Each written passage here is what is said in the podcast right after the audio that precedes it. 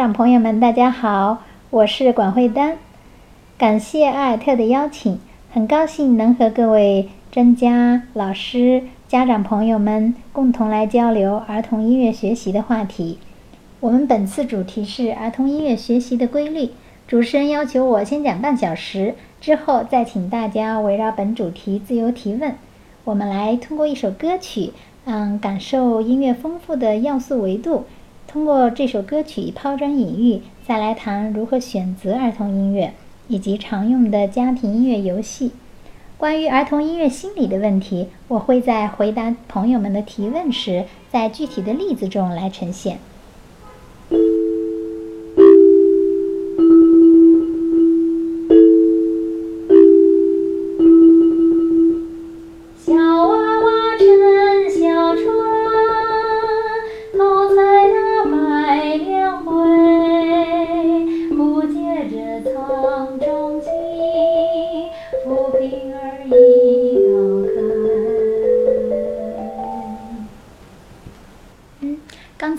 选的这首歌曲选自我创作的古诗词曲集。为什么选择这一首作品来讲解我们今天的音乐要素？是因为这首作品有许多的节拍变化啊。那我们呃把这个作品去进行演绎的时候，我们用过八六拍、四四拍、四三拍，呃，也用过不同的力度、不同的速度，还用它来展示过不同的调性的变化，还有这个。还展示过各种节奏型的变化，当然还有各种丰富的多声的肢体，还有各种不同的曲式结构。那现在呢，我们用这样一个简单的旋律，呃，主题来进行多方面的演绎，来阐释我们刚才所说的这些音乐要素。当我们来唱。滴恰恰，嗯哒哒，恰恰，嗯哒哒，它是一个八六拍的这个节拍。那我们来按照这样的律动，就可以得出：小娃娃乘小船，偷采那白莲回。那我如果把这个节奏变一下，变成了咚哒滴哒咚哒滴哒，四四拍。我们在这样的律动下可以怎么演绎呢？这个歌曲就变成了：小娃乘小船，偷采白莲回，不解藏踪迹，不平一道开。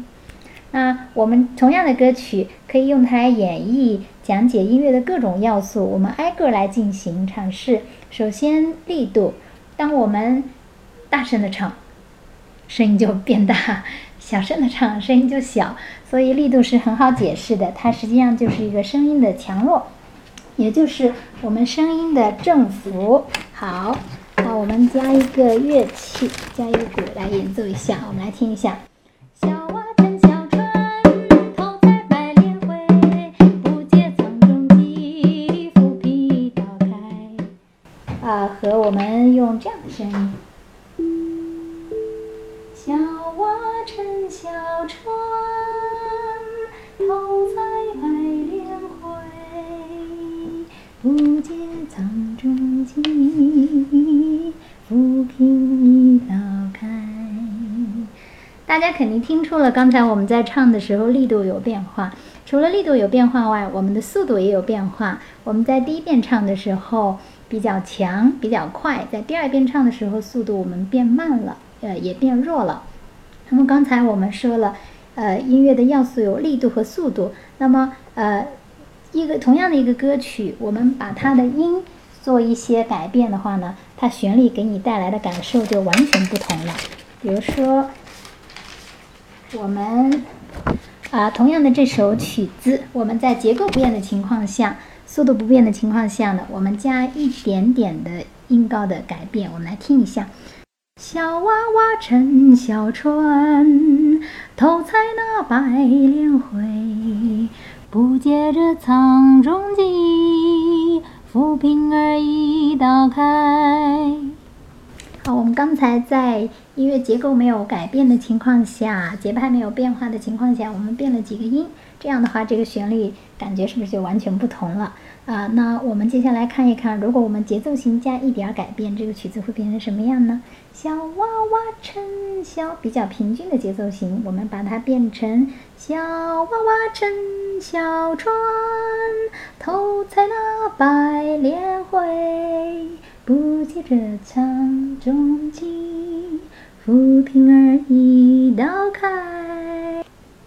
我们每一首歌曲都会有自己的格式塔，那这个格式塔呢，就可以呃形成一定的调式。如果这个调式在不变的情况下，整体的上移，那我们会说它的调性改变了。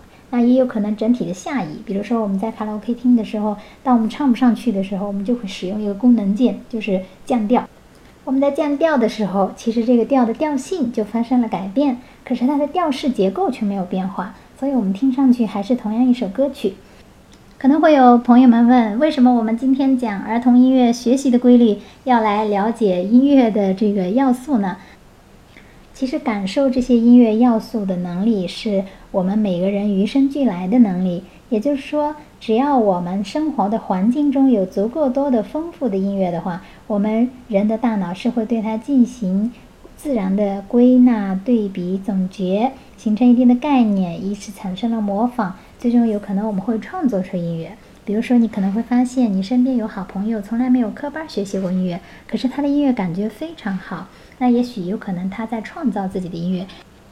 而对于音乐中的各种要素的变化，其实我们每个人都能天然的感受到它啊，以此产生了愉悦。比如说，当我们在唱这首歌曲《小娃娃乘小船》，然后我们把我们的节奏变化。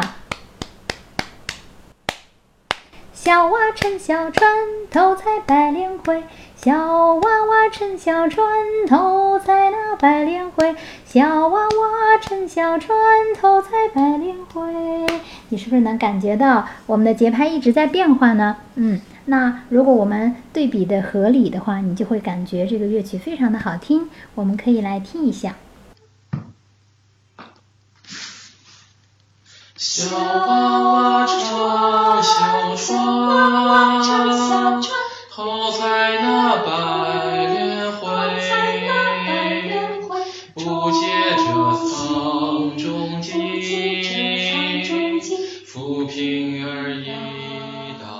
道开。啊，大家可能会发现，我们很轻易的就能够分清楚它的音色，比如说，我们可以很清晰的。听出什么时候是女生，什么时候是男生，什么时候是男女生同时进行演唱的。然后对音色的这个辨别，也是婴儿在出生不久就获得的一种能力。他本能的要对自己生活中的环境进行离析，比如说他必须要分辨出母亲的音色、母亲的声音，要把母亲的声音从嘈杂的电视声、呃那个马路的声音等等分离出来。啊，那么呃，这种自然的这种对音色的这种感知，在早期实际上体现的是孩子，尤其是婴儿刚出生的时候，对树叶、水流、雨滴、鸟叫、动物、植物这些自然现象发出的声音。啊，那呃，逐渐孩子有更多的这个听觉经验之后，他会对打击乐、键盘乐、弦乐、铜管乐、木管乐啊，你可以分成吹奏类的、弹拨类的等等各种。你会发现，他一旦听多了，他就会有很敏锐的感知。这个是相同的演奏方法，甚至如果他嗯去经常去听音乐会的话，他会把他听到的音色和某一个呃视觉的特征对应起来。我们刚才提到了音乐的力度、速度、旋律、节奏、调式、调性、节拍、音色。那么我们还没有提到的有曲式结构啊、肢体，还有音乐的情绪。这三点呢，我们在回答问题的时候再进行具体的阐释。好的，让我们来进入第二个话题：音乐素材的选择。嗯，恐怕很多的朋友都有这样的疑问：我们应该给儿童听什么样的音乐？那么在这里呢，我们分为两点来进行交流。一方面呢是歌曲的选择，第二个呢是经典音乐的选择。我们把这两个为什么要分开呢？啊，是因为一个是要用于孩子的演绎的，比如说歌曲；其实孩子要用来表现的，而经典音乐呢，其实主要是聆听为主。我们先来说歌曲的选择，呃，儿童的这个音乐的歌曲的选择主要是两方面，一方面呢是音域，还有一方面呢歌词的选择。那么，如果一定要加第三方面的话呢，我认为它音乐的要素的丰富性也是很重要的。要素就包含我前面所说的那些。好，我们先来说前面两点最为容易甄选以及最重要的。第一个呢是儿童的音域，你会发现有一些呃音域比较宽的歌曲，小孩可能是当成音乐来聆听的，因为他唱不了，那无法演绎。那么，如果我们需要他进行演绎的话，我们就要了解孩子的声带发展，其实它有一个规律，它有一个逐渐成熟的过程。那么，我们让孩子进行演呃演唱歌曲呢，我们可以从音域比较窄的歌曲开始，比如说，滴答答，就用三个音，我们其实也是可以给孩子写歌曲的啊。比如说，我写的一首《月儿照》，月儿照。静悄悄，妈妈摇着小宝宝，星星眨眼瞧一瞧，宝宝正在睡觉。在我们刚才的歌曲里，只用了三个音，不不不。好，那随着孩子的这种成长，我们可能音域是越来越宽的。比如说，我们可以。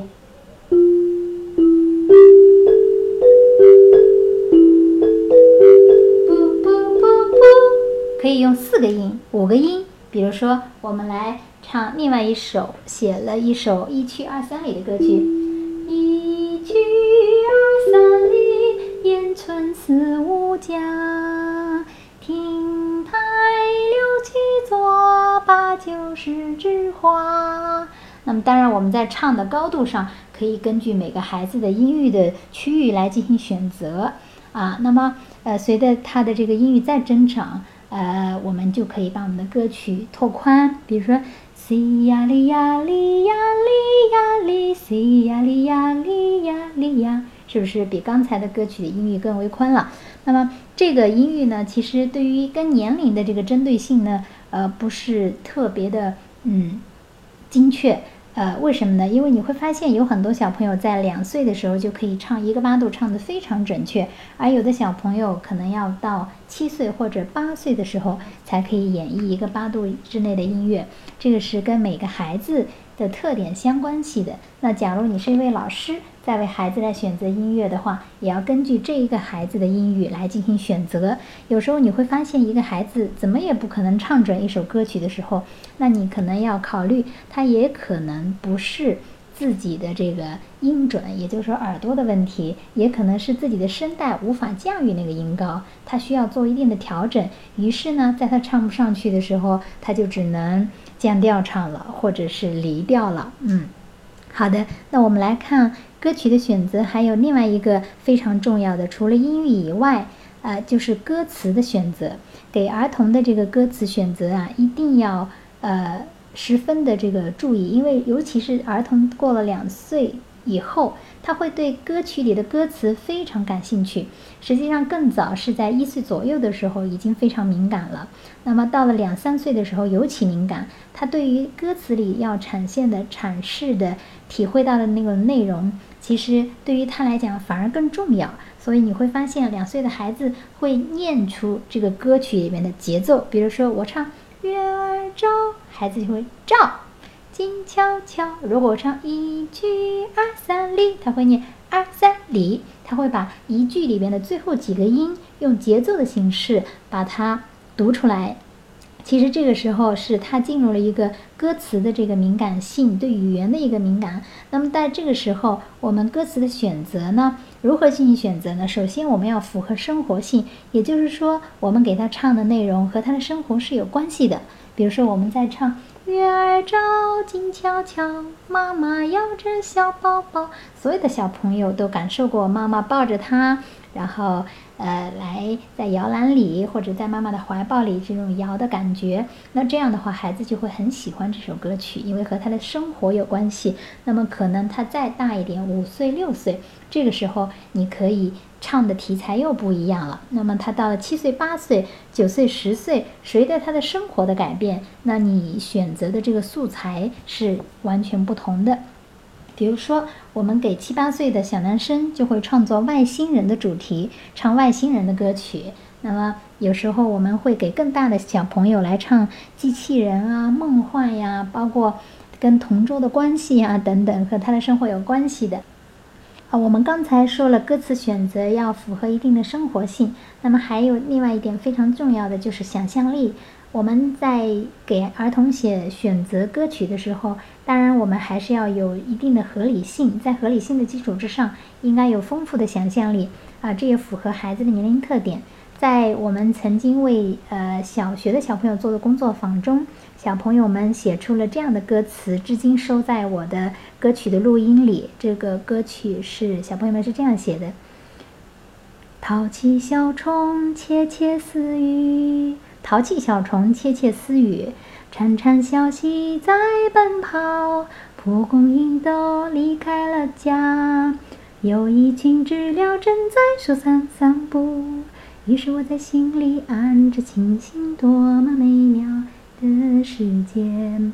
那么在这首歌曲里，原来的这个歌词，由于小朋友的这个帮我填的歌曲，使他更有想象力了，也使得这个歌曲更为流传。我觉得这首歌曲至今我是呃非常庆幸当初选择了让小朋友来进行呃这个歌曲的写作。当孩子说有一群知了正在树上散步的时候，实际上他是把知了的这个动作。呃，它的这个形态已经在他的脑海里了。还有其中有一个，呃，蒲公英都离开了家，啊，还有一个是淘气小虫窃窃私语。我觉得这个词用的简直是太好了，就是一下子那个画面全部就展现了出来。呃，即便是我们成人听，我们也会觉得很有意思。嗯，所以实际上儿童本能也会非常喜欢这种带有一定的合理性在。科学合理的基础之上，有一定的想象性、想象力的歌词。我们刚才提到了歌词选择的生活性、想象力，还有一点也非常重要的呢，就是文学性。啊，我们当为儿童写歌曲的时候，我们在写这个歌的时候，也会有特别强烈的感受。如果这个歌词非常好的话。这首歌的创作就有了更多的动力。那么也有可能我们在写音符的过程中，其实包含了这个文学性在里面。当然，我刚才的文学其实指的是儿童文学啊。比如说，当我们来唱这首歌曲的时候，这是我刚为我们的音乐剧写的歌曲。当滴当当当，月儿圆圆，月儿弯弯，晃晃潺潺。挂在天边，天边有那星星在闪，梦见月儿摇荡在天上。啊，因此文学和儿童的歌曲也是密不可分的。这也是我们唱虚词歌曲和听经典音乐，以及我们唱歌给孩子带来的完全不同的这个感受。啊，比如说，我们再再举一个例子，比如说《江南》。江南可采莲，莲叶何田田，鱼戏荷叶间，鱼戏荷叶东，鱼戏荷叶西，玉溪荷叶南，玉溪荷叶北。江南可采莲，莲叶何田田，玉溪荷叶尖，东西南北间。那在我们呃。这个给孩子唱这些作品的时候，你会发现，其实孩子不仅仅在唱这个作品，在唱这个呃旋律，其实也在演绎这个歌词内容。这时候它的表现和我们的这个歌词已经密不可分了啊！所以，呃，我们刚才在提到为孩子来选择歌曲的时候，我们说到，呃，他的。歌词的选择要有生活性、想象力和文学性。那么在音域上呢，要符合儿童的音域，从几个音开始，逐渐的拓宽。嗯，除了歌曲的选择，我们可能会经常问：那我们让孩子听一些什么呢？嗯，那么在经典音乐的选择上，其实我们是会有很多的方法的。比如说，我们可能会根据不同的情绪安排在不同的环节中。比如说，早上起床的音乐，可能晚上睡觉的音乐，它就是不一样的。到了晚上，我们可能要选择平静的音乐，而每天早上起床，我们当然希望是选择朝气蓬勃的音乐。那当然，这个话题不在我们今天的话题范围之内。我们今天主要来说，呃，对于。儿童来讲，他的听觉的特征应该符合什么样的呃特点？他的偏好有什么特征？那实际上，在我个人的研究里头，对于音乐聆听的易感性、明确性，以及他的记忆的特征，还有模仿创造的特征，在整个的这个过程中，都受到我们听音乐的这个影响。那我们呃，也就是说，随着孩子的听知觉的丰富性。呃，他的经验的多少是会影响他对于一个音乐觉得是不是好听，他是不是愿意去听，他是不是感觉到呃能跟他形成共鸣，这个和他的听觉经验都有关系。那我们呃特别重要的有一个词是一定要提的，就是孩子的这个音乐听知觉啊，每个孩子其实听觉都是呃相差不大的，也就是我们天生。来，每个儿儿童能够听到的音域的大致的宽度、阈限值都是差不多的。那么我们能够听到的音色，我们能够听到的音音强，我们能够听到的音高，对于频率的分辨、音量的分辨、响度的感知和音色的感知，这个发展过程其实每个孩子都大体差异性并不大。那么最大的差异实际上是体现在婴儿的知觉、音乐知觉方面。这个知觉呢，受大量的受我们听觉经验和遗传的影响啊。呃，如果我们不考虑遗传的话，呃，早期的听觉经验就是非常重要的。婴儿的音乐知觉是有一定的特呃一定的规律的。比如说，在最早的时候，他比较愿意去听音域适当的，然后音域偏高一点儿。音强呢适中，音色非常鲜活的。比如说，当他听到的音色里有生活中的声音，有妈妈的声音，他可能就会觉得很高兴、很喜欢。那么到了呃后期，他就会对节奏的秩序啊、旋律的起伏啊、音程的知觉呀等等，他都会有有了一定的感知之后，他就会追求音乐素材的明确性。比如说，节奏非常明确的噔噔哒。噔噔哒，可能整个曲子一直是这样，他始终能抓到这个节奏，他就会跟音乐一起来进行律动。于是节奏明快的呢，孩子就会很喜欢。那接下来你会发现，如果旋律非常清晰简单，每次都在重复，孩子们可能就很喜欢。比如说，我的滴答滴答哒哒哒。可能不断的在重复这样的一个旋律的时候，节奏也是稳定的、明确的，在这儿，孩子就会很喜欢，因为他容易跟随，他容易抓得到，他容易在第二段出现的时候，能够清晰的回忆起第一段的跟他的这个对比。那么还有一个就是音程要非常鲜明，比如说滴答哒哒滴答三度，哒哒四度，滴答哒哒哒，还是这个位置，是吧？滴答哒哒，还在这个位置，哒滴哒滴，其实音乐是一样的，哒哒哒哒，还是四度。所以在这个过程中，它的音程非常鲜明。呃，如果说我们把音变一下，滴答哒哒滴哒哒哒哒，可能孩子就不喜欢了，因为这里出现了太多的小二度。或者说，呃，如果孩子在听了原来的作品，听了大量的这个经验的基础之上，做适当的调整，他可能会觉得很新鲜，耶，这个变了，很有意思。但实际上，在最初的时候，他能够接受的。大体的音乐是要有一定的明确性的，比如说声部也要很明确。假如一个歌曲有七八个声部、十几个声部，那可能孩子就不会愿意去听。但如果只有一个声部，下面非常清晰的有个声部的对比，孩子就很喜欢。那么当然了，我们呃呃关于婴儿的一些记忆啊。关他的记忆的能力，格式塔的记忆，他的这个短时记忆和长时记忆都会影响到儿童的知觉，尽可能的丰富和多元。比如说，我们不仅仅听莫扎特的，其实我们还有大量的作曲家的音乐是可以来听的。啊，只有在具体的问题中，我们才能更为生动具体的能够了解到我们如何为儿童来选择经典的音乐。好，我们说了这么多，实际只是为了抛砖引玉，引出大家的问题。